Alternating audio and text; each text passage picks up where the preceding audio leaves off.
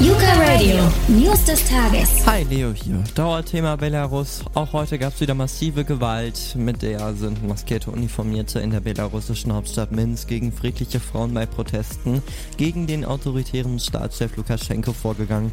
Tausende von ihnen kamen unter anderem da zusammen bei dieser Demo.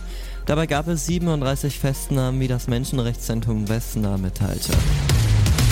Am vierten Tag nach dem Brand im Flüchtlingslager Moria auf Lesbos bleibt die Situation weiterhin angespannt und unübersichtlich auf der Insel.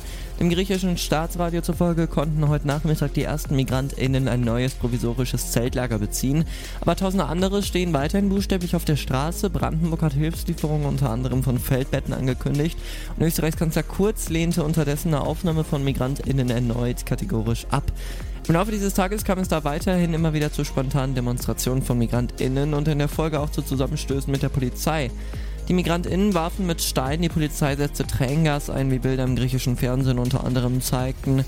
Von den ehemaligen LagerbewohnerInnen seien entlang der Straße immer wieder Feuer entzündet worden, berichtet eine griechische Nachrichtenagentur. Inmitten der Auseinandersetzung und ohne eine Chance ausweichen zu können, sind Kinder, Familien mit Kleinkindern und alte Menschen. Die Zusammenstöße spielen sich entlang jenes Straßenabschnitts ab, auf dem viele MigrantInnen nach dem Brand gestrandet sind und der nun in beide Richtungen von der Polizei abgesperrt wurde. Die BeamtInnen versuchen unterdessen, die Menschen daran zu hindern, in die Inselhauptstadt Mytilini zu gelangen.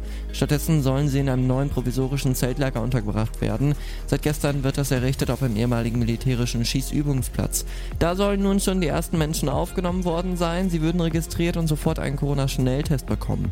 Vor dem Brand am Mittwoch waren bereits 35 Migranten positiv auf Corona getestet worden. Im Chaos konnten die nicht mehr alle ausfindig gemacht werden. Und der Alarm lässt Schlimmes befürchten. Ein Bus mit gut 30 Insassen ist verglückt auf der Autobahn 24 in der Nähe von Wöbelin. Das ist in MV. Kam der Bus heute Morgen gegen 5.45 Uhr von der Straße ab, kippte danach um und blieb im Graben auf der rechten Seite liegen. 31 Menschen seien dabei verletzt worden. Die Zahl der Schwerverletzten gab es von drei auf ein jetzt aber. Die Zahl der Verletzten sei deutlich niedriger, sagte dagegen ein Sprecher des Unternehmens von Flixbus. Das Unternehmen bestätigte zunächst nur drei Verletzte, alle aus dem Bus, dem Unternehmen zufolge 30 Fahrgäste und zwei Fahrer seien vorsorglich in Krankenhäuser gekommen.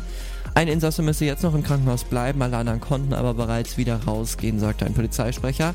Zum Teil hätten die als leicht verletzte Eingestuften auch nur Schürfwunden gehabt. Das waren die News des Tages. Neue Meldung jetzt dann wieder im Update hier um voll.